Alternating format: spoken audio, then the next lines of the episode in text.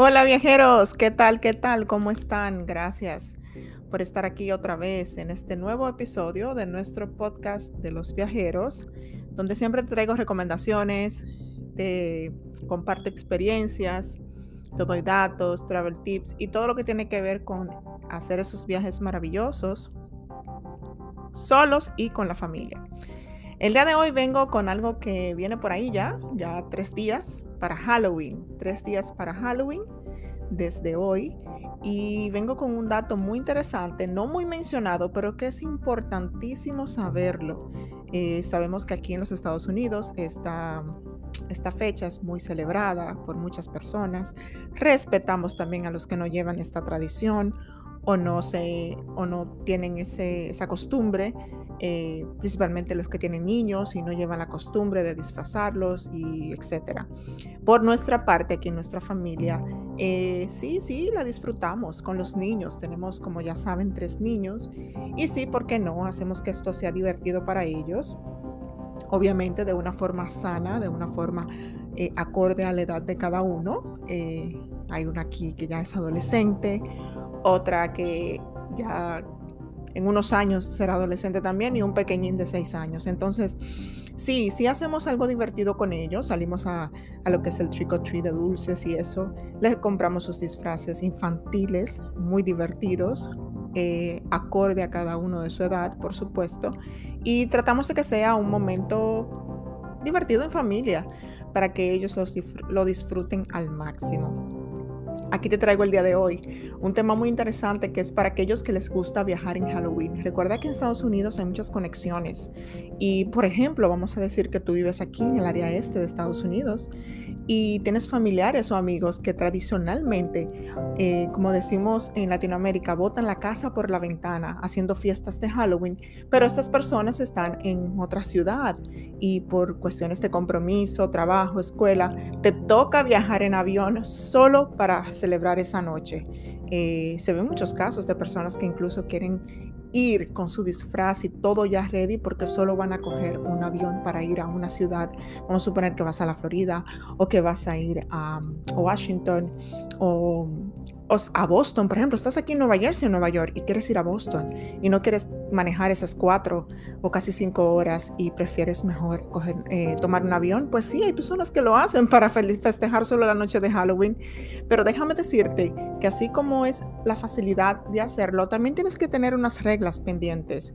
Y es que la TSA eh, te quiere informar y quiere que sepas algunas normas que ellos quieren que tú tengas en cuenta a la hora de tomar un avión pensando que puedes ir ya ready para tu fiesta de Halloween. Ese es el tema que te traigo hoy. Eh, como te decía anteriormente, al aproximarse Halloween, significa probablemente que estemos ansiosos por subirnos a unas escobas y volar a una aventura desde nuestros aeropuertos locales. Aquí te tengo los consejos que la TCA eh, te asegura que debes tener para tener un truco o trato en los aeropuertos eh, que sea tan dulce como este, esta bolsa llena de, caramelos que lleves y así no te pases un momento incómodo sin saber a qué te esperas. Mira, eh, ellos quieren que mencionarte el primer, el primer cosa que tienes que tomar en cuenta sobre el maquillaje de Halloween. Recuerda, no es lo mismo el maquillaje que nosotras las mujeres o las personas que les gusta este tipo de, atuendos y, accesorios como el maquillaje eh, cotidiano de, maquillarte al de Halloween. Recuerda que el maquillaje de Halloween es muy especial, ya que se usa solamente una vez al año. Tiene otros, otras cosas adheridas que no se usan en un maquillaje tradicional. Entonces, la TCA te dice que ya que sea que vistas como tu mago favorito, como una bruja malvada este Halloween, no olvides que no te puedes olvidar de los números mágicos eh, que ellos tienen en regla, que es el 311 impuesto por ellos por la TCA, que significa nada, nada más y nada menos eh, de un líquido gel, crema, pasta o loción, incluida la sangre falsa, ahí te va, eh, que cada artículo debe tener 3.4 onzas o menos.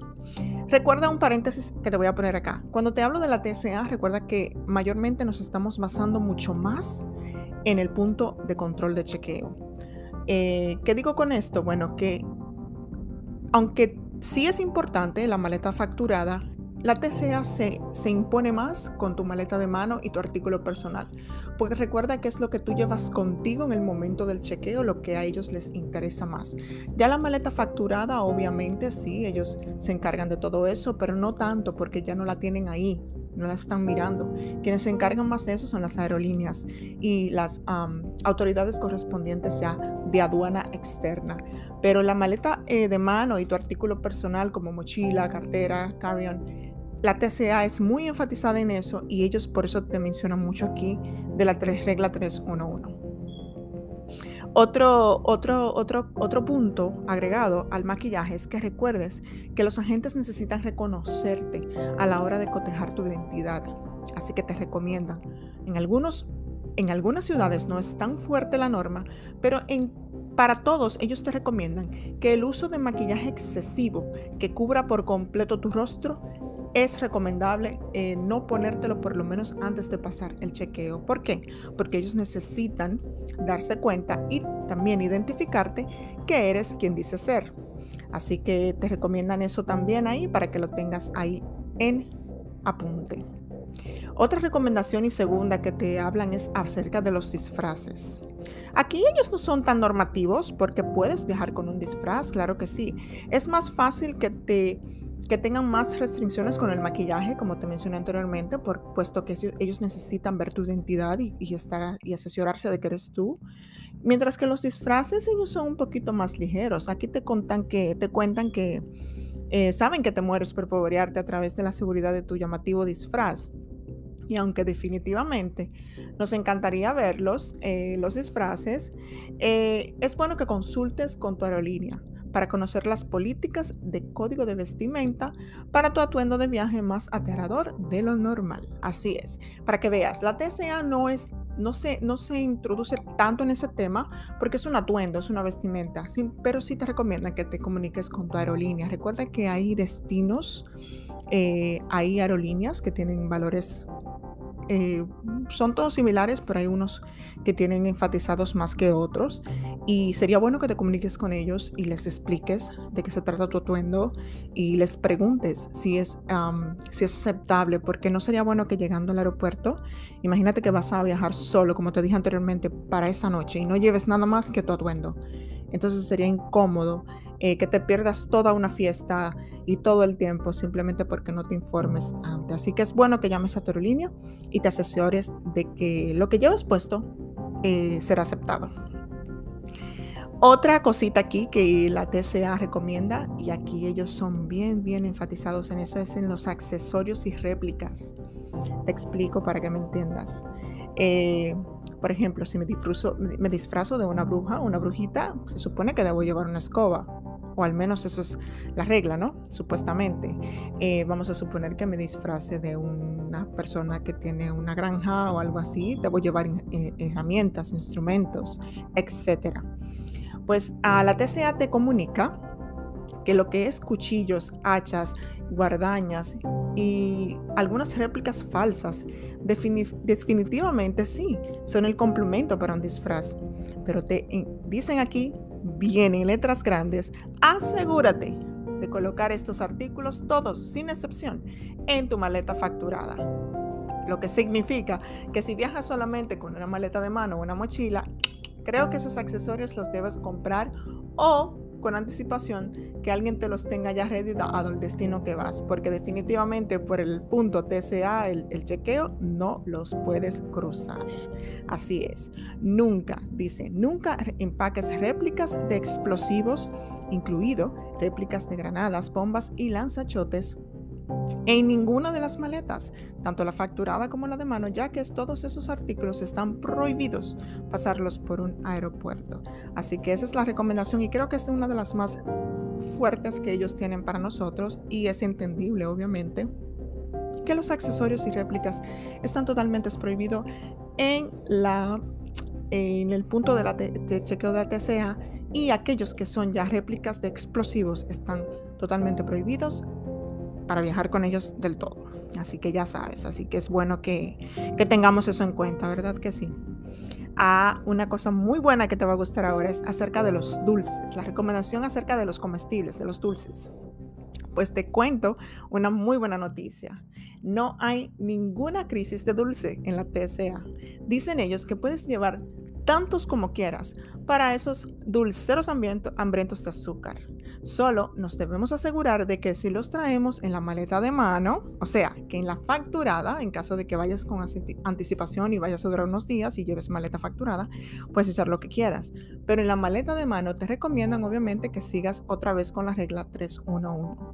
Una pequeña porción en una bolsa plástica cerrada, sellada, donde si ellos necesitan mirar, puedan ver que son dulces legítimos, obviamente, y así no tengas ningún tipo de problema. Ahora, la recomendación con las máscaras, claro que sí. Recuerda que te mencioné y dice que los atuendos eh, sería bueno que te comuniques con la aerolínea, que ellos no tienen problema con el disfraz. Ahora bien, venimos con las máscaras, lo que creo que se va a parecer mucho al maquillaje. Vamos a ver, dice que las máscaras están bien cuando se colocan en el equipaje de mano o sea, lo que significa que no las puedes llevar puestas, es cierto. Pero asegúrate de quitarte las máscaras si en caso de que la quieres llevar en tu mano antes de llegar al punto de control de seguridad. Así es. Todavía tienen ellos que asegurarse de que eres quien dice ser y no permiten que tu cara esté no visible, o sea, que ellos no puedan reconocerte. Así que ya sabes eso, las máscaras también tienes que tener un poquito de cuidado, tenerlas en tu maleta o si las prefieres llevar en mano, porque sean máscaras, tal vez eh, conozco personas que hacen máscaras a mano, con plumas, que son muy artesanales y no quieres que se les estropee, pues la puedes llevar en la mano, claro, claro, sabes que ellos van a tener que chequear todo, no pasa nada, pero no te las puedes poner mientras estés en el aeropuerto o en el punto de chequeo de la TSA. Una recomendación y la última que te tienen es acerca de las calabazas. Así es.